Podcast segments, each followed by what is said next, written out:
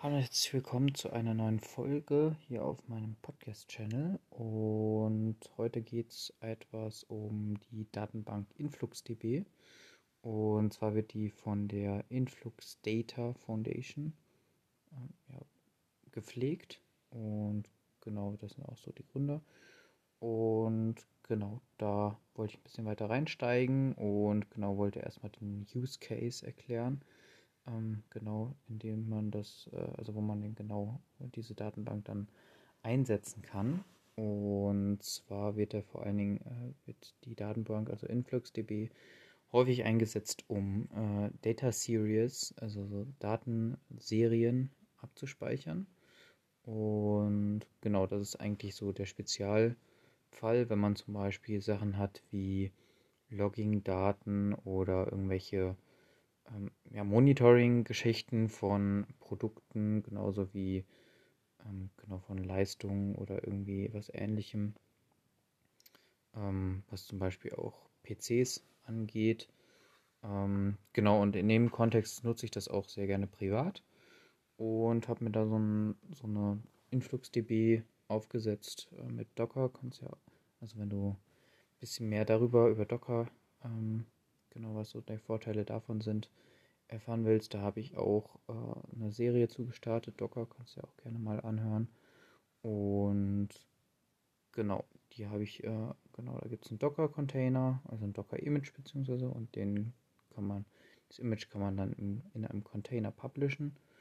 Und genau, das läuft dann einfach ähm, genau durch und da kann man dann von außen dann Daten reinschreiben und genau das so ähm, im Überblick. Und da habe ich jetzt speziell ähm, mal angefangen, mich da reinzuarbeiten und zwar vor allen Dingen mit Python, dass man über Python dann dort Daten einpflegen kann. Und genau das geht dann einmal über, ja, die haben auf jeden Fall eine Library, die heißt ähm, InfluxDB einfach, genau. Und die kann man zum Beispiel mit Python dann über ähm, pip installieren. Also das ist einfach pip install influxdb. Und dann hat man das im Programm, also in, zumindest im Projekt drin.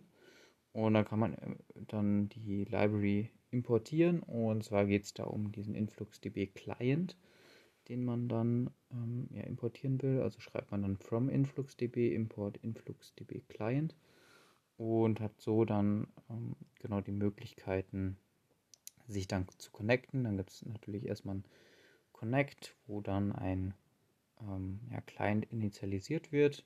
Da muss man dann zum Beispiel den Host angeben, also ähm, genau die IP oder die Domain zu dem ja, für, zu der InfluxDB-Instanz und genau natürlich den Port. Standardmäßig ist das 8086, das ist so der Standardport.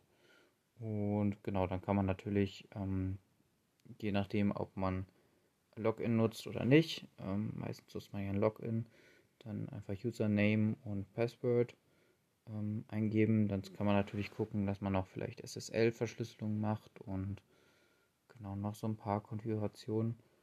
Und genau, da kann man halt Datenbanken anlegen und Daten inserten, also ähm, reinschreiben. Und genau, das ist etwas anders als bei relationalen Datenbanken. Ähm, gehe ich auch gleich nochmal ein bisschen drauf ein. Und zwar gibt es hier Datenbanken, ähm, genauso wie bei MySQL oder so. Und unter diesen Datenbanken liegen dann ähm, Measurements. Ähm, genau, und das sagt einfach das nochmal aus, dass vor allen Dingen halt ähm, Messdaten gespeichert werden. Und genau, halt bestimmt dann äh, zeitabhängig, genau. Und diese Measurements sind quasi übersetzt in SQL dann die Tabellen. Und in diesen Tabellen können dann ja, Messdaten gespeichert werden, genau. Und wenn man das jetzt äh, da reinschreiben will, ähm, zum Beispiel über Python, dann kann man sich so ein ähm, ja, so eine ähm, ja, wie, wie JSON kann man sich das dann aufbauen. Also man macht erstmal eine Liste und in diese Liste kommen dann die einzelnen äh, Measurements, also die einzelnen Datenpunkte. Und das Interessante ist hier auch, dass man ähm, ja, in den Daten festlegt, ähm, ja, welches Measurement da genutzt wird. Und man muss auch nicht äh, explizit dann ein Measurement anlegen oder so, sondern das wird automatisch dann ähm, initialisiert und unter diesem Measurement werden dann äh, die entsprechenden Datenpunkte ähm, genau gespeichert, zugeordnet. Genau, das sieht dann wie gesagt wie so ein äh, JSON-Objekt aus. In äh, Python ist das ja dann so ein Dictionary, also so eine Key-Value-Zuordnung. Ähm, genau. Und am Anfang wird dann einmal das Measurement genau ähm, ja, initial angegeben, wo, also wozu dann dieser Datenpunkt dann zugeordnet wird, zu welchem Measurement. Dann gibt es Tags, da kann man zum Beispiel sowas eingeben wie von welchem User wurde das äh, in die Datenbank reingeschrieben. Dann kann man noch so eine ähm, Brush-ID setzen, das kann dann so eine User-ID, äh, so eine Unique, also so eine UU-ID sein. Und genau, dann kann man zum Beispiel noch sowas sagen wie eine Sensor-ID, welcher Sensor dann genau ähm, da reingeschrieben wird. Und dann gibt es noch sowas wie Time.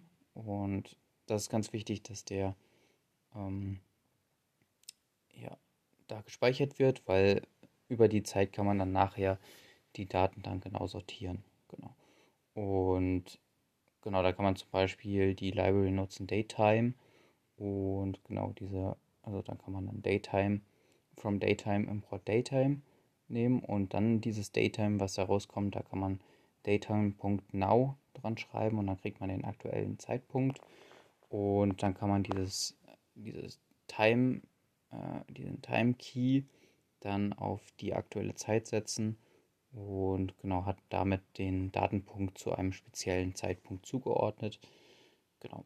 Und als nächstes äh, Value braucht man dann Fields und da kann man dann Beispiel die Messergebnisse reinschreiben. Zum Beispiel Temperature oder ähm, genau, Humidity oder ähm, genau ähnliches halt, so Messdaten. Und genau, die werden dann auch in so ein Measurement reingeschrieben. Und nachher ist das dann, ähm, je nachdem welchen Datenbank-Client man dann nachher nutzt, ähm, um sich da vielleicht mal umzuschauen in der Datenbank, kann man die dann in einer Tabelle aufgelistet finden und genau dann auch durchsuchen. Das Durchsuchen, ähm, also das Auslesen, ist ähnlich wie wenn man SQL nutzt. Das ist ganz praktisch. Und zwar kann man da auch so Select Statements schreiben. Und genau, natürlich ist es dann ein Dialekt, aber man kann da so ein bisschen sich da reinlesen und man kommt da ganz schnell rein, wenn man schon SQL so kann. Und genau, da kann man einfach Selects auch schreiben, formulieren. Und genau, das ist halt sehr praktisch, weil man da nicht sich groß viel reinarbeiten muss, sondern ähm, genau, wenn man das einmal drin hat, dann genau, funktioniert das eigentlich auch. Genau. Und ja, genau, wie gesagt, über Python kann man sich da gut connecten zu, zu dem äh, zu der Datenbank InfluxDB. Ähm, genau, da gibt es aber auch noch eine sehr gute Anleitung direkt von InfluxDB, ähm, beziehungsweise InfluxData, äh, also die Company dahinter. Und genau, daher ähm, kann man da auch sehr gut mitarbeiten und dann zum Beispiel, wenn man auf dem Raspberry arbeitet, dann die einzelnen Daten von den GPIO-Pins dann direkt auslesen und dann in so eine InfluxDB schreiben. Und dann könnte man es zum Beispiel weiterverarbeiten mit einem Grafana zum Beispiel. Das ist so ein Visualisierungsserver, äh, wo man dann auch Nutzerverwaltung und sowas drin hat und dann äh, ja so Dashboards bauen kann. Genau, und die dann nochmal vielseitiger anzeigen kann. Und genau, dann kann man auch zum Beispiel auch Live-Daten beobachten, wie die Sensoren dann arbeiten. Das funktioniert alles auch über ein Docker-Image. Ähm, genau, kann man sich einfach so einen Docker-Service dann aufbauen und genau darüber dann auch die Live-Daten der InfluxDB genau sich anzeigen lassen. Ja, genau, das war's für den heutigen Podcast. Ich hab, hoffe, dir hat die Folge gefallen und genau, wir sehen uns dann beziehungsweise hören uns dann in der nächsten Folge. Bis dahin, ciao.